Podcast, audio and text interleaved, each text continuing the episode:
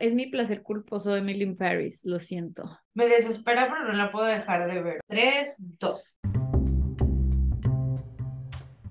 Hay cosas que se tienen que saber, hay cosas que se tienen que compartir. Las teorías de la conspiración. O historias de personajes legendarios. Asesinos en serie. O de arte. Chisme, telenovela. O todas las anteriores. Si esta es tu respuesta, estás en el lugar correcto. Nada que ver ese lugar donde sabemos dónde empezamos, pero nunca en qué vamos a terminar. En este espacio, una frase de una película famosa es el disparador para que podamos hacer lo que mejor hacemos, hablar sobre cualquier cosa. Esto es Nada que ver, comenzamos.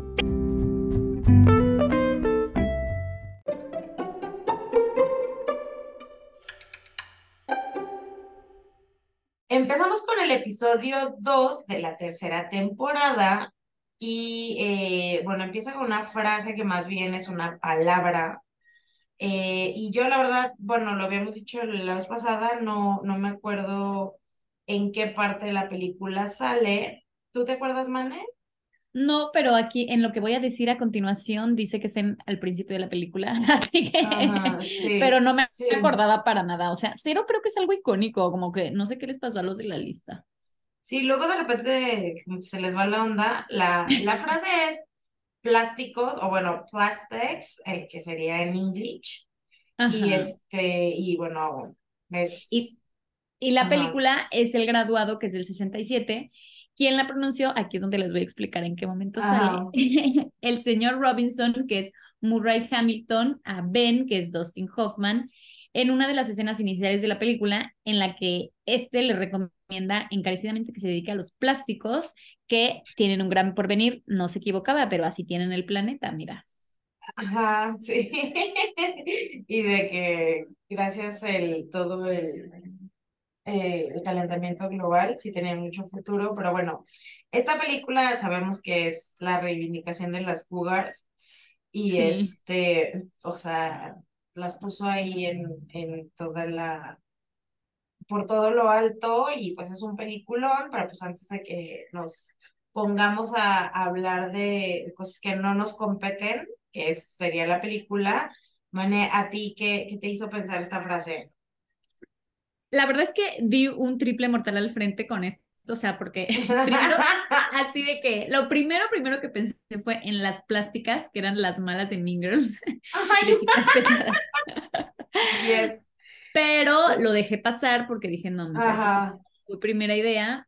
Y, y, y porque la verdad que tampoco encontré como algo que me interesara. Lo único que me llamó la atención de todo mi research con Mingers, que no llegó a ningún buen puerto, fue que al, al, al, chavo, esto ya se los tiro como dato de color, al chavo eh, que sale del novio de, de Lindsay Lohan, lo escogieron. el guapardo lo escogieron porque se parecía a Jimmy Fallon de joven. Y sí es cierto. Oye, no lo había pensado. Yo tampoco lo había pensado, pero lo vi. Y si se, en este momento. Algo tiene, algo tiene, sí pude ver el parecido. Ay, aparte, digo, otro dato de color es que los tres protagonistas masculinos de Mean Girls son gay. Sí, sí, sí. Eso es muy chistoso.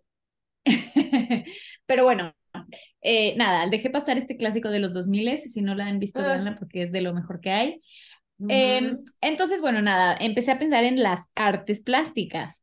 Y entonces ahí tuve como una mini reflexión de cómo la palabra plástica, o sea, puede casi describir como dos opuestos, porque por, un par por una parte está como desde el punto de vista del arte y por otro el de la industria cultural, donde lo plástico básicamente tiene una connotación de súper vacío. Entonces, este, me puse como, forcé las dos cosas y entonces llevé como, llevé como la las artes plásticas a la gente y encontré que según Google el color azul es el favorito de la mayoría de las personas. ¿Tu color favorito ah. cuál es? El verde. Ay, pues qué poco, qué poco mainstream. El mío es el rosa, así que tampoco, pero... pero ah, y eso es súper dos milero. Sí, pero el, el azul es el color favorito que gana en todos los países, lo cual mm. está como súper raro. Em, hace años que se hacen estudios y es el favorito de que en todas las razas y en todos los países, excepto los bebés, que los bebés digo, antes de hablar y antes de que se les enseñe que el azul está bien padre, prefieren como los tonos. Antes de que sean heteronormados. sí, prefieren como los tonos amarillos, porque pues como que todavía no han, no han aprendido todos los significados sociales que le hemos puesto al color azul, que, que ya que ya que los aprendes ya no puedes desaprenderlos, o sea, ya no puedes ya no puedes pensar en el azul y decir, "Ay, qué color tan violento, tan horrible." No. Entonces, eh, cuando uno va creciendo y vas aprendiendo los colores, no solamente aprendes de que los nombres de los colores y a distinguir los colores, sino que, también te llega como toda la psicología del color que hay detrás de cada color. Y el punto es que, o sea, ya después está muy difícil que tú sepas si te gusta el color por lo que significa o por que realmente te gusta ese color. O sea, es súper cuestionable en realidad las cosas que nos gustan, o sea, como que nunca puedes saber si lo que te gusta, por qué te gusta y así. Es, eh, es un debate filosófico gruesísimo, pero pues es en, en algo tan básico como los colores también está, o sea, como que yo no sé si me gusta el rosa porque me gusta ese tono en particular o porque me gusta toda la idea que hay construida alrededor de él. Entonces, por ejemplo, el azul, pues es el color de la calma, de la limpieza, de algo que es bueno y es pacífico, como el cielo limpio, pues sí, entonces, ajá, digo, más allá de la, de la cosa patriarcal de que los niños son azul y las niñas son rosa, que eso en realidad no tiene ni 100 años. Eh, la heteronormalidad. Ajá, o sea, eh, la verdad es que el azul es un color súper especial desde hace un montón de tiempo. Y digo, a veces como un río, cuando ves un río que está como café, te parece un horror porque dices, ay, qué horrible, está sucio. Y la verdad es que hay muchos lagos y ríos que son de ese color por alguna razón, de porque, porque hay plantas de no sé qué o porque no, o sea, o que porque trae algo, pero no necesariamente de que está sucio o está contaminado, pero, o sea, como que el mismo marketing de nuestros cerebros ya le hace shock y dice, no, qué feo, no debe ser café, eso debe ser azul. Entonces, como que inconscientemente tendemos a desear que las cosas, o sea, que, que, que ese tipo de cosas sean azules. O sea, de hecho, el cielo entre más azul está, como que más nos impresiona y también el mar, o sea, la, la pobre gente que va a Cancún cuando hay sargazo, pues... ya te dirá, o sea... Feo, sí. Ajá. Entonces, este, como que los, los, los lagos y los mares que, tienen, que, que son más azules siempre tienen mejor prensa. Mira, de, los ojos ya ni te hablo, o sea, como que ah, como humanos nos encanta el color azul y hemos depositado como siglos de significado en él. Entonces, este, como que eso va mucho más allá de lo que hemos visto en, clases de comunicación. Yo me acuerdo en comunicación política que te enseñaban el significado de los colores para que se lo pusieras a tu partido político. ¿Cómo? ¡Qué horror! En la clase de comunicación política, ajá, con Sara, hace cuenta que había como un apartado en el que como que diseñabas la imagen de un partido político, entonces como que tenías que analizar la psicología de los colores, entonces siempre el azul, el naranja, el morado eran como súper... Eran los que ganaban, sí, cierto. Ajá, porque eran los que representaban mejor, o sea, como cosas más deseables para un partido político, o sea, o el amarillo, pues básicamente los que hay, o sea, como que no hay un, un partido que sea rosa, o sea, solo yo voto por él. Entonces, bueno, Ahora voy a tirar una bomba nuclear, que es que aparentemente en la antigüedad no entendían el color azul, no lo conocían. O sea, no es que no lo vieran, porque pues digo, el cielo siempre ha sido azul y el mar, pero no lo entendían como un color, entonces no podían describirlo y ahí entramos como en un terreno eh, en el que en el, la importancia que tiene el lenguaje para nuestros cerebros y como la forma en que se moldean las ideas para que las podamos entender. Y por ejemplo, en la época de las cavernas, su paleta de color directamente eran negro, blanco y rojo. O sea, no conocían los otros colores, no los distinguían entre ellos. Está rarísimo, como que para nuestra mente de ahora es rarísimo pensar en eso, pero la verdad es que para, para los cavernícolas era como que negro era todo lo que englobaba pues los colores oscuros. Blanco era todo lo que estaba iluminado y todo lo que era claro, y rojo era el color de la sangre, del calor y de los frutos maduros. Entonces, eh, porque básicamente pues era como lo único que necesitaban para vivir, o sea, era lo, único que les importaba, no estaban de que, a ver, ¿a qué pantone voy a pintar la casa? O sea, no. Entonces, Em, de hecho, hace un tiempo leí que somos como particularmente sensibles al color rojo em, porque es el color de los frutos salvajes maduros, entonces como que tenemos millones de años de que viendo, vas caminando, ah, vi algo rojo, es un fruto buenísimo, entonces como que estamos súper atentos a Mm, ver cositas rojas, entonces digo, por eso el, por eso el, ¿cómo se llama? El, el semáforo, pues es rojo cuando ya te Es tienes que parar, que lo veas. Ajá. ajá, o las notificaciones del celular son rojas porque quieren llamar tu atención y como que llegan a esa parte como súper primitiva de nosotros de que es rojo, le voy a poner atención porque es algo importante. Ajá. Entonces, eh, no es que los ojos de los cavernícolas fueran distintos a los nuestros, o sea, su cerebro, simplemente sus cerebros no distinguían porque no habían desarrollado la habilidad de distinguir entre los colores. Entonces, es como cuando te dicen que los esquimales distinguen 20 diferentes tonos de blanco de la nieve y que tienen palabras para nombrarlo. Y pues nosotros dices que blanco, Mm, nieve, solo veo blanco. Cemento Entonces, blanco, gris muy bajito, sí. entonces, es lo mismo, o sea, como que ellos dirían como, ay, este, qué raro, ¿cómo es que no distingues este blanco de este otro? O sea, está súper Mm, obvio. Y pues nosotros de que, pues no, no está obvio. Es lo mismo, así era con el cielo, con el, con el azul del cielo en, en, tipo, en la antigüedad. Hay una tribu en Namibia que todavía hasta hoy siguen sin tener una palabra para nombrar el azul y entonces no lo separan del verde y tipo les hacen un círculo con muchos tonos de verdes y uno azul y no son capaces de decir cuál es distinto porque pues todos les parecen lo mismo, pero sí son capaces de, de distinguir muchísimos tipos de verde que nosotros no, haz de cuenta, les ponían un círculo así de que muchos verdes y un azul, ¿y cuál es el azul? No, pues no, ni idea. Y luego les ponían un círculo con un montón de verdes que tipo tú los ves todos del mismo tono de verde y te decían, ¿cuál es de otro tono? Y tipo te decían súper bien uno que era un poquitito más oscuro y que obviamente nosotros desde que pues no De lo que todo turquesa, igual. seco, esmeralda. Y ese, ah, Ajá, no sé. ajá. Sí, literal. Entonces, eso de no entender el azul como que no solamente queda en civilizaciones primitivas, sino que incluso los griegos no lo distinguían. O sea, en la Odisea hay muchísimas descripciones de cómo son las cosas, los paisajes, la ropa. O sea, es como súper descriptivo, pero cuando habla del cielo. no, sí, o sea, pero sí lo, sí lo describe, pero nunca habla del color. Y cuando habla del mar, dice que es un color vino oscuro, o sea, es muy raro. Y el, para el cielo usa como color bronce. Entonces, pues como que aparentemente los griegos tampoco conocían el azul, o por lo menos no lo conocían como idea de color. Eso está súper loco, ajá. De hecho, en Ajá. la Odisea nunca, o sea, nunca mencionan el color azul nunca y el color negro lo mencionan de que 200 veces, el blanco de que también un montón de veces, o sea, como que no lo tenían como una idea y no solamente los griegos, tampoco en las culturas china, japonesa, islámica o hebrea, tampoco nunca, nunca. Es nunca un lo mencionan. occidentalizado, pues.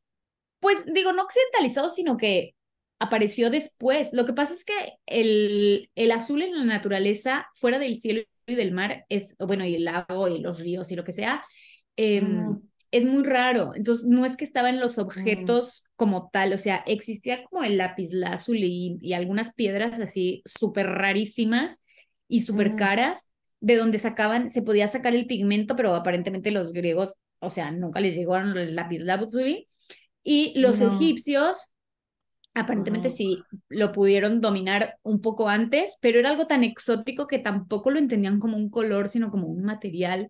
Y como ujú, que nuestro cerebro también está hecho para percibir todo lo que no, o sea, como para olvidarse y no hacer caso de todo lo que no nos sirve. Entonces, es ujú, como cuando hay un ruido y, y te acostumbras a oírlo de tanto que ya no lo escuchas.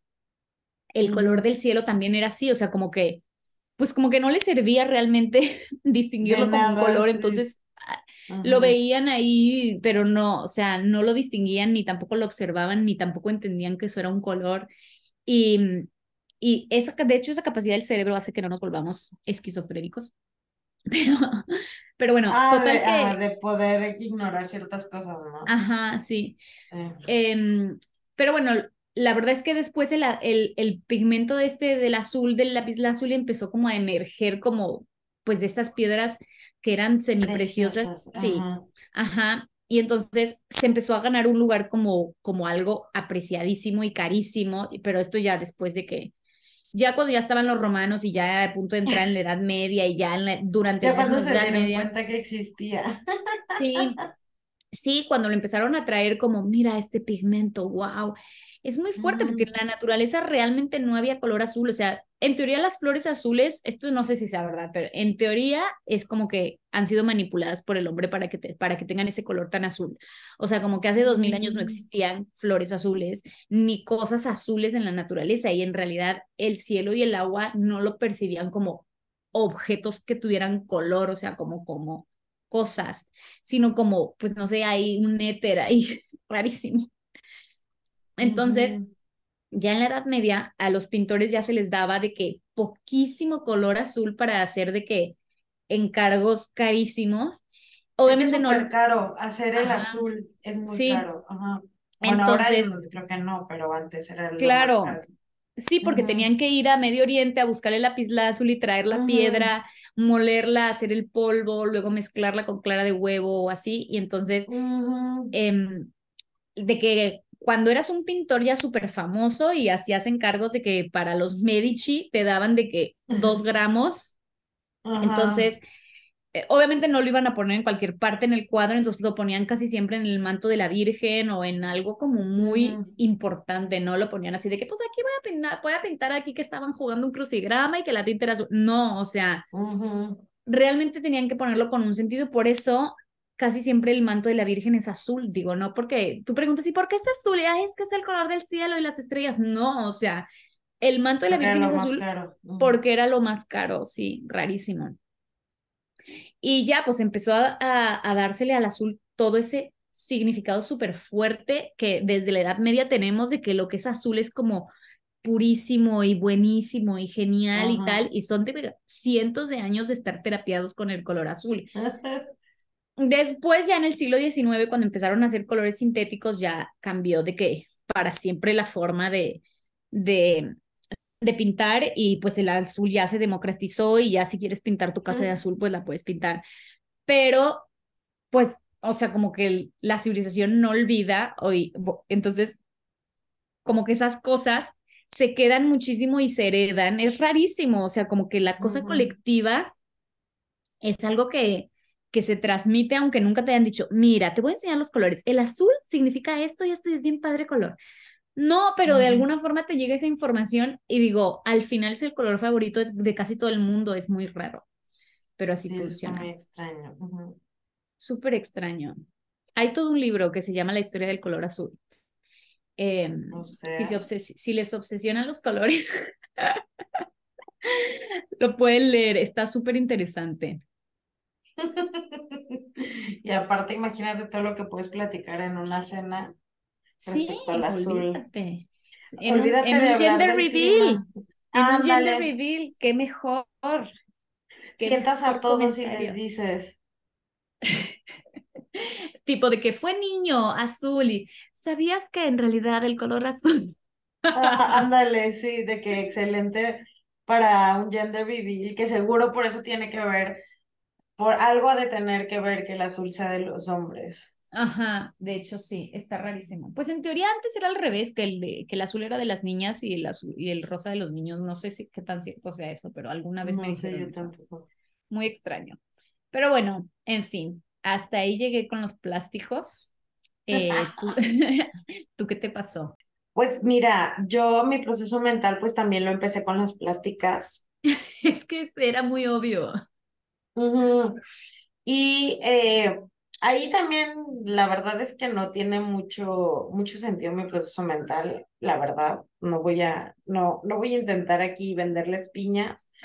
Pero, o sea, empecé a pensar en los 2000 y los 2000 es de las décadas que más cosas extrañas y más avances tecnológicos han existido y, eh, pero también hubo como muchas cosas sin sentido y muchas teorías de la conspiración y eh, me puse a pensar como en cuál es la teoría de la, o sea, como la madre de las teorías de la conspiración.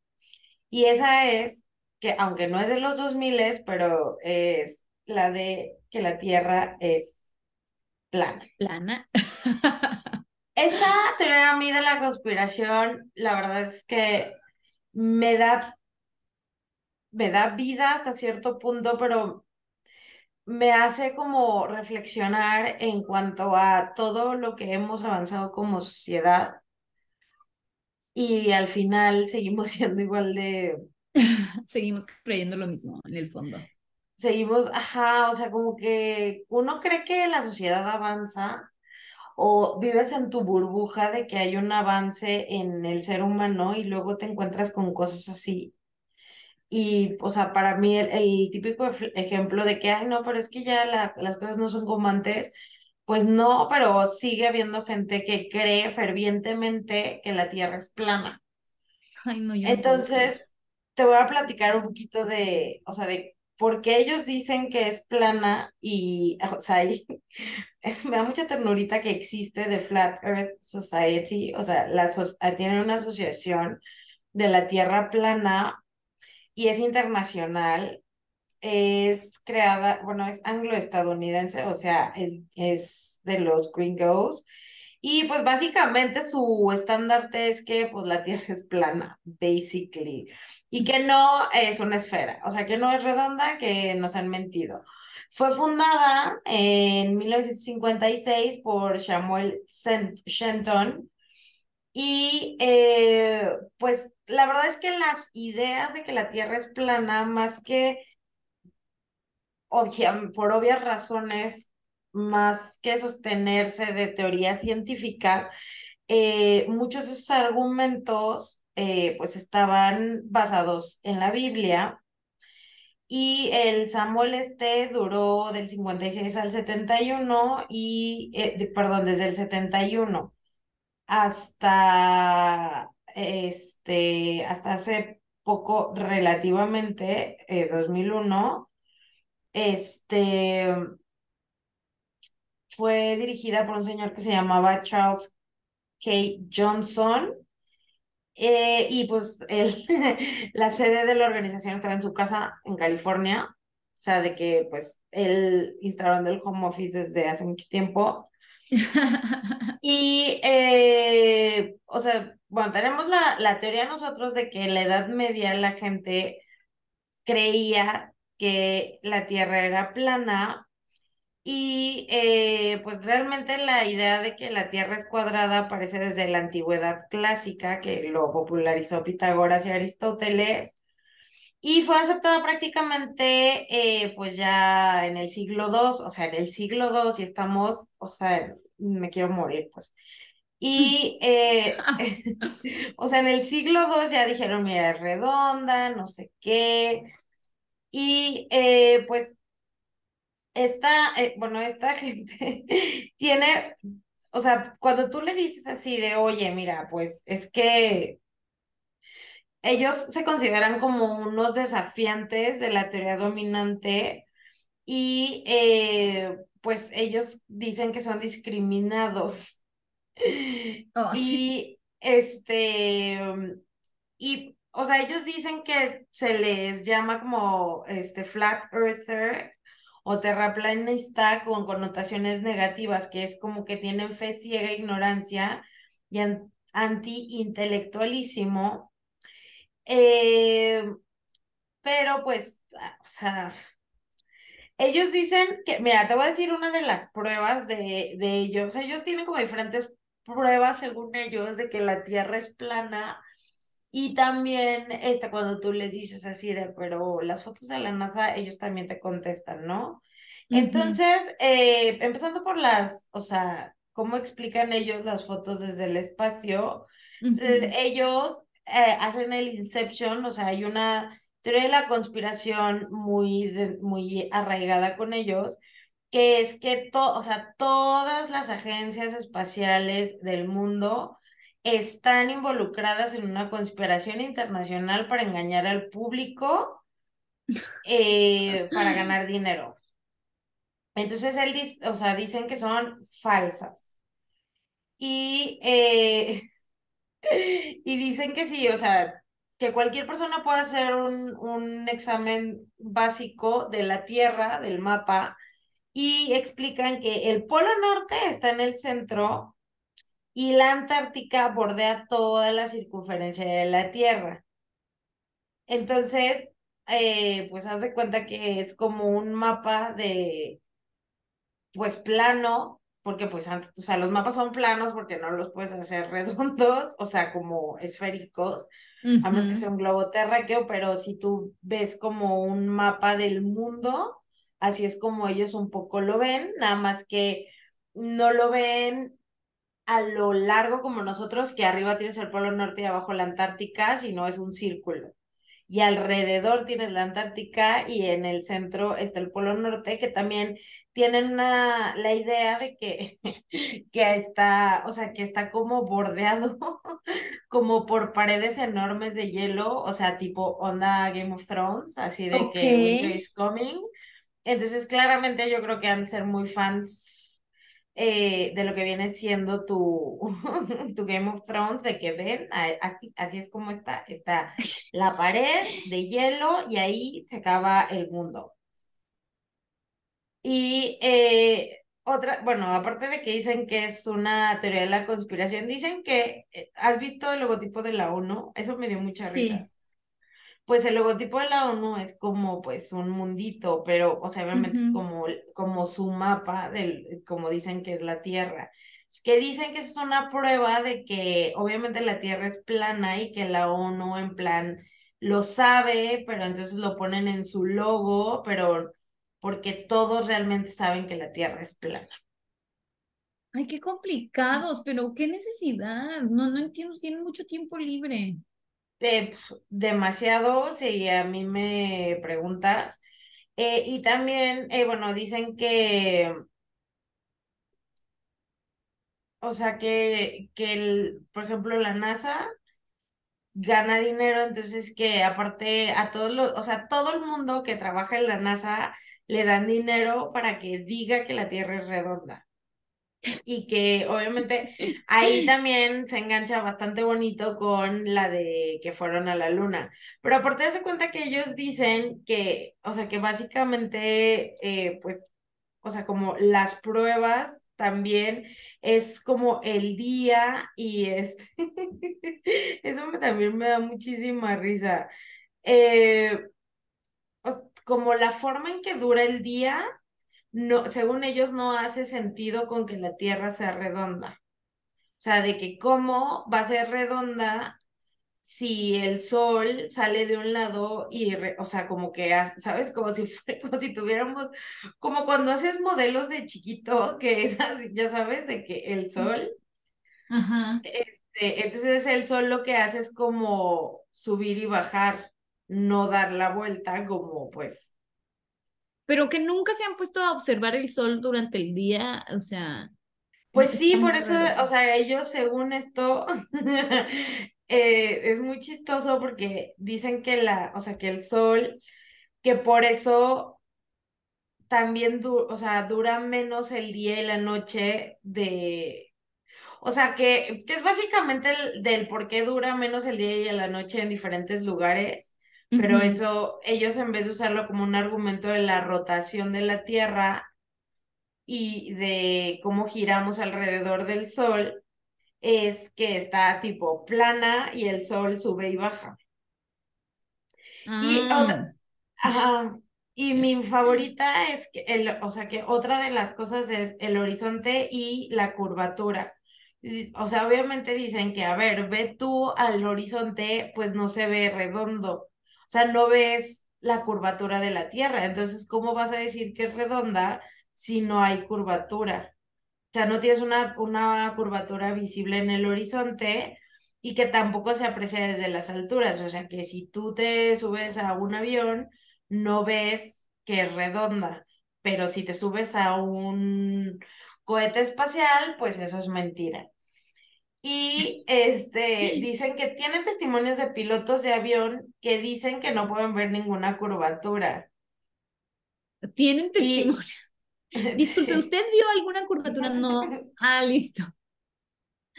Y que han sugerido que las ventanillas de los aviones eh, tienen como una distorsión que te podría hacer ver una curvatura, pero no es cierto.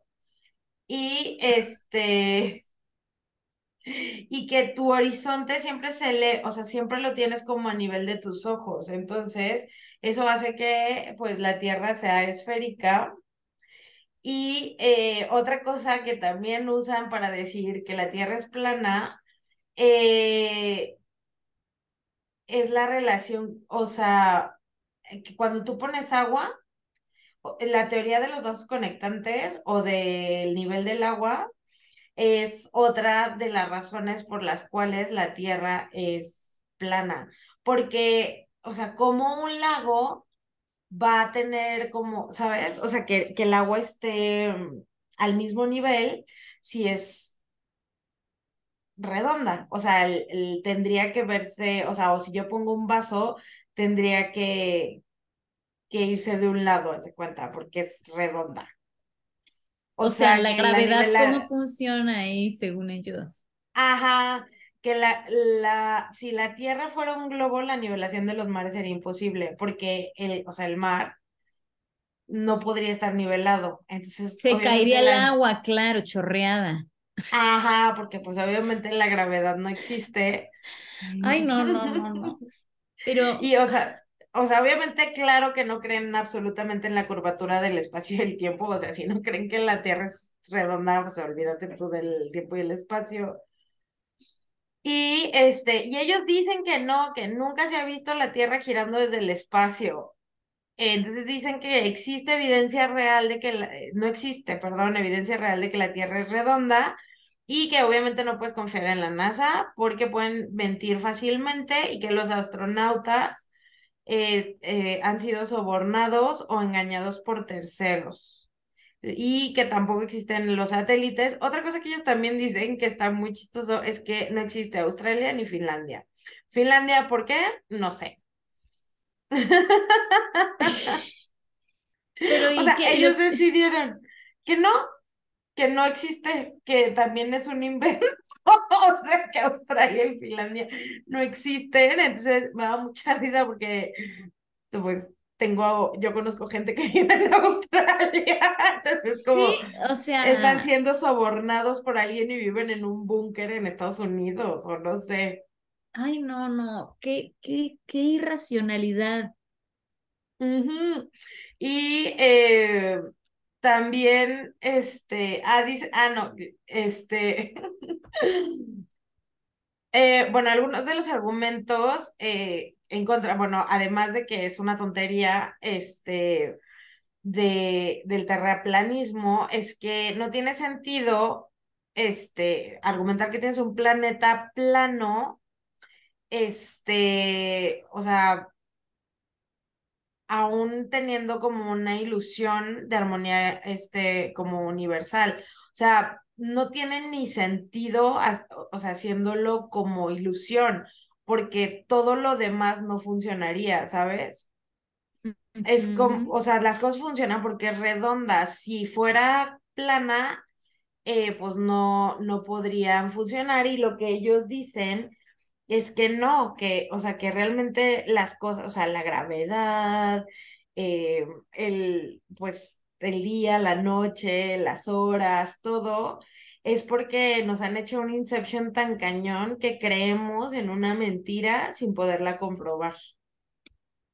Ay, no, no, no. Me impresiona muchísimo la maquinaria que ellos mismos creen que hay detrás de su, de, de, de su teoría. O sea, más increíble me parece que a que ellos estén convencidos de que la Tierra es plana, me parece increíble que crean que realmente puede haber una conspiración de ese tamaño con gente pagada en Australia y en Finlandia para decir que no, que no existen, todos los de la NASA diciendo que las fotos son falsas, o sea, así que no digan que las fotos son falsas, todos los aviones que te, que te, que te corrigen la perspectiva, o sea, es realmente muy gracioso.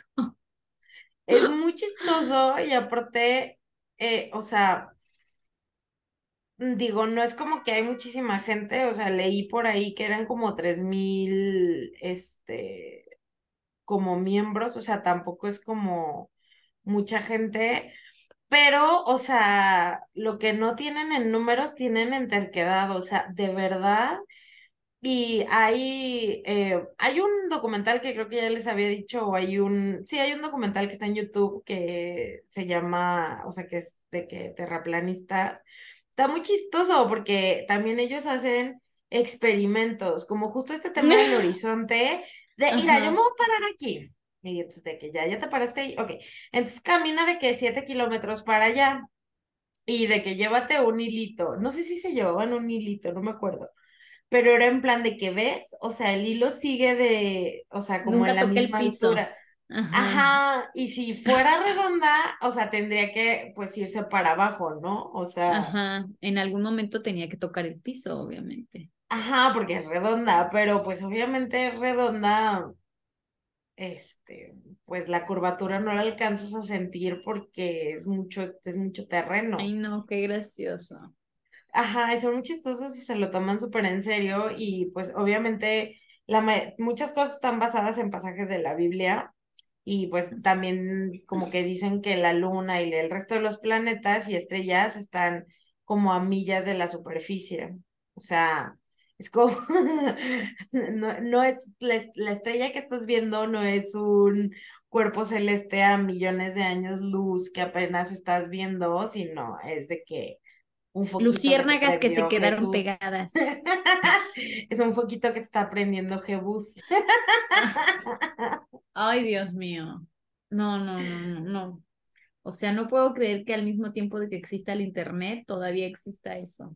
No, y aparte, o sea, el Internet es una, si no es eh, la democratización de la información, yo no sé si nos ha hecho más listos o más tontos.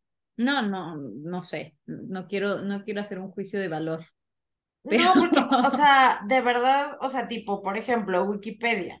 O sea, Wikipedia es una cosa súper increíble y la verdad es que le echan un chorro de ganas para que medianamente la información que esté en Wikipedia sea la adecuada. O sea, pero luego tú te puedes meter a poner y a mí, bueno, Side note, soy muy fan de que la gente tipo, como ahora con Piqué, de con la canción de Shakira, de que murió tal día, o sea, el día que me dan la canción.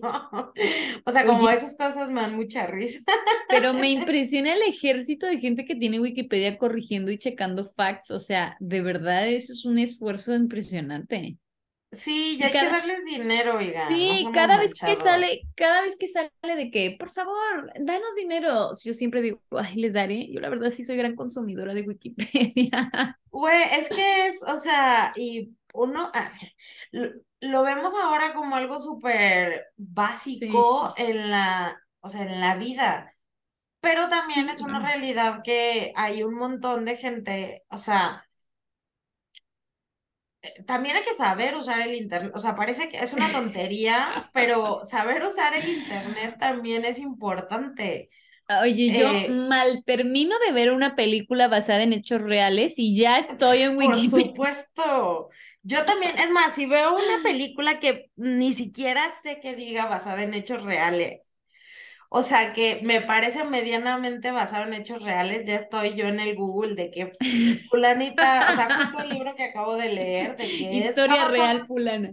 Es historia real de Rose Code, o sea, claramente. Pero eh, también es un medio en el que la información no, pues no se verifica, o sea, está imposible verificarla. Sí.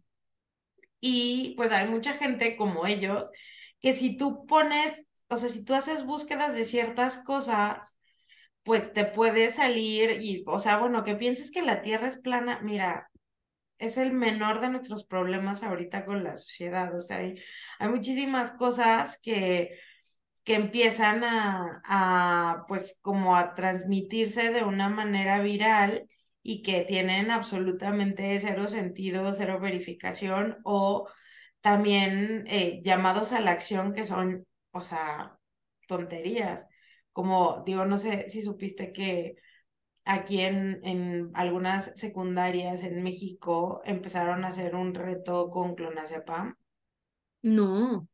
De que vamos a comer, vamos a tomarnos unos clonazepam y el que se duerma al último gana. O sea, güey. ¿Y, que, de dónde lo sacaban para empezar? Ah, pues porque pues ahora en la nueva normalidad de las enfermedades mentales, pues está así de que yo supe de una de aquí en la Ciudad de México, que de hecho está aquí relativamente, está en la, en la, en, el barrio de al lado de mi casa, en la San Rafael, eh, que pues no sé, el típico que pues es diagnosticado, tiene eh, clonazepam, y así de voy a compartir con mis amiguitos, y pues de que hay a ver, el último que se duerme, claro, todos intoxicados, lavado de estómago, em, la ambulancia, o sea, y tonterías que pones así, o sea, si tú, si tú pones cosas, o sea, saben también cómo encontrarte, que es la, la bendición y la maldición del algoritmo de Google. Bueno, lo que pongas tú en Google, realmente lo que quieres estar buscando lo vas a encontrar. O también funciona de tal manera que si no, o sea, pues puedes encontrar cosas que te puedan llevar por de que un rabbit hole bastante complicado y pues a lo mejor, maybe, yo no sé, los millennials a lo mejor que crecimos con eso, pero, o sea, con asterisco, a lo mejor estamos un poco más sensibles a eso, porque al final somos la generación que creó todo esto que está pasando. O sea, somos los que básicamente no existía, empezó a existir y empezamos a trabajar y, pues, no, se convirtió en nuestra realidad y fuimos quienes lo, lo, empezaron a, hacer. Pero, a ver, un niño de cinco años ahorita que es lo único que conoce eh, o una señora de 60 años, o sea, tipo mi mamá así que, ay, ¿viste lo que salió? Y así de, no, mamá, son fake news. O sea, como el fact checking las señoras son muy clientas de los, de los fake news. Pero aparte son, me da mucha risa porque siento que sí es como el mejor, eh, la mejor forma de viralizar como cosas eh, de escándalo son las señoras de 60 para arriba. O sea, de que tú les mandas en el WhatsApp o en el Facebook a una señora de 60 años que se está acabando el mundo y eso, mira, son la mejor herramienta de marketing que existe para transmitir fake news, o sea, de verdad es como, pero pues también es una generación que no está acostumbrada al, pues, al internet. Eh, llegaron tarde a eso y pues es como, o sea, vienes de un lugar donde lo que los medios te transmiten pues tiene cierto fact-checking o mm, que bueno, también no, pero tienes como esta percepción de que los medios de comunicación te están diciendo la verdad o, por lo menos si estás viendo las noticias. Y si lo ves en pues la tele es que es verdad, ponle. Exacto, entonces pues si lo ves en Facebook también creen que es verdad y pues o sea, para que siga existiendo esta sociedad de terraplanistas, o sea, yo creo que el Internet tuvo muchísimo que ver. Sí. Ah, porque pues antes eran 50 güeyes en su casa diciendo que la Tierra era plana y pues H o los compas. Pero ahora, o sea, no sé, hasta un niño en, en Australia que dicen que no existe, o sea, imagínate. O sea, un centennial con problemas de salud mental, así de que Australia no existe y así de. va, entonces, si por sí ya están conflictuados con todo lo que les pasa, ahora que le digan que donde vive no existe, yo no sé cómo lo van a tomar las nuevas generaciones. Qué ahora sí. Los terraplanistas. Que pobrecitos, imagínate el, el, el trauma existencial que le van a causar al niño. De que su casa no existe. Güey, es que imagínate, o sea, obviamente no creo que pase, pero bueno, nunca digas nunca, pero imagínate que tú estás así en la comodidad de tu hogar en Australia y eres extremadamente impressionable y entonces te empiezas a meter a cosas de terraplanistas y empiezas a ver 50 mil videos en YouTube y entre ellos te están diciendo de todas las pruebas de que Finlandia o Australia no existe y tú estás en la comodidad de tu casa en Finlandia o Australia y estás así como de, güey, no sé, de que vivo en la Matrix, me han mentido toda mi vida, y, o sea... Puede pasar, puede, pasar. Puede, pasar. Y eh, pues obviamente como que tiene sus épocas de que se pone como de moda y bueno, tienen sus convenciones también que son muy bonitas, se juntan todos ellos en un mismo lugar y, y pues van y, aparte también pues vende un montón, entonces, eh, o sea, si tú te encuentras entrevistas de terraplanistas en, en YouTube o reels en tu TikTok, ya si eres más chavito, son muy chistosos porque aparte se lo toman muy en serio, o sea, de que no sean mentiras. Pues sí, es la única forma, la única forma de, de pertenecer a eso es tomárselo en serio.